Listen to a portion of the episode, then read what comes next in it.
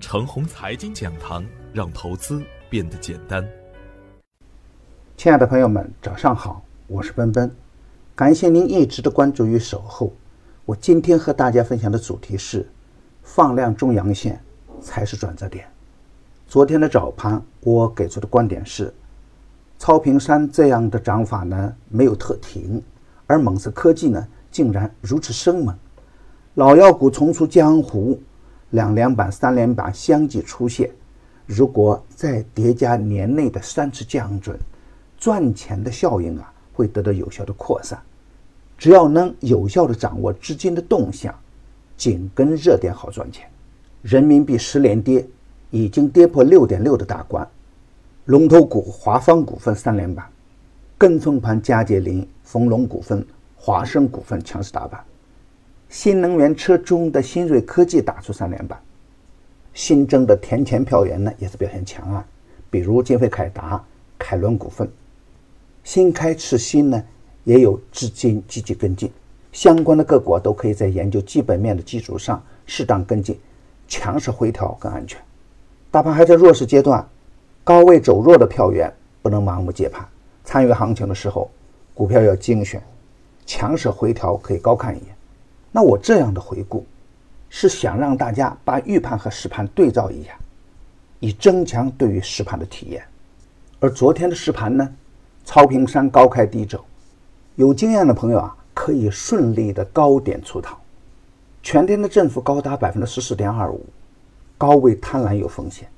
而蒙氏科技呢，振幅也高达百分之十七点五，几乎打出地天板，高位分歧呢也较为明显。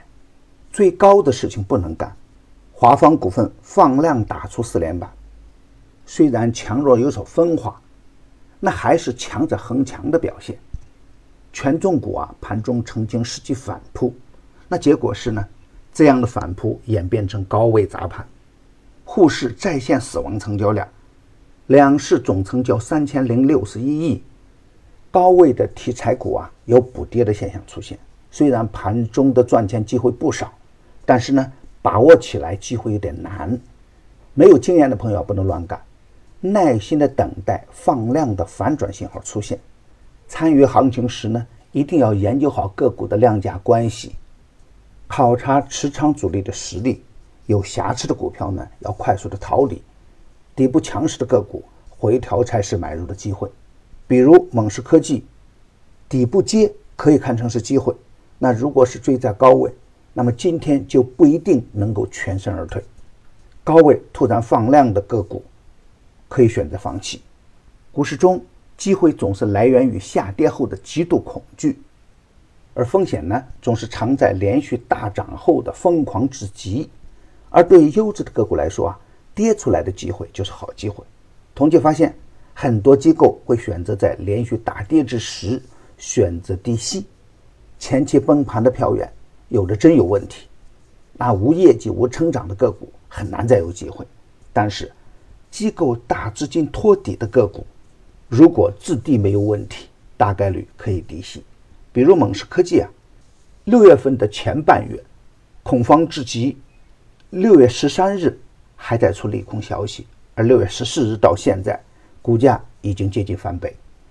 由此可以看出，超跌的个股反转后的机会。就是大机会。再比如华方股份、宏宇新材等个股，弱势逞强的个股，早早跟踪也会有更好的安全边际。我反复强调，连续的死亡成交量是大盘见底的积极信号。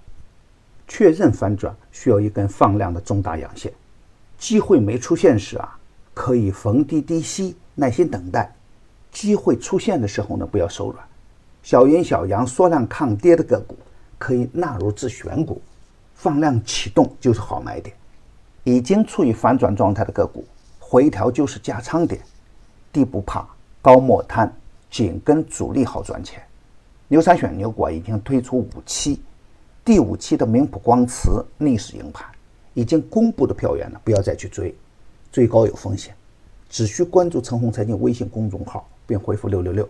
就可以免费获得牛散选牛股的专用优惠券，与牛散结缘呢，您将成为下一个牛散。送人玫瑰，手有余香。感谢您的点赞与分享，点赞多，幸运就多；分享多，机会也多。谢谢。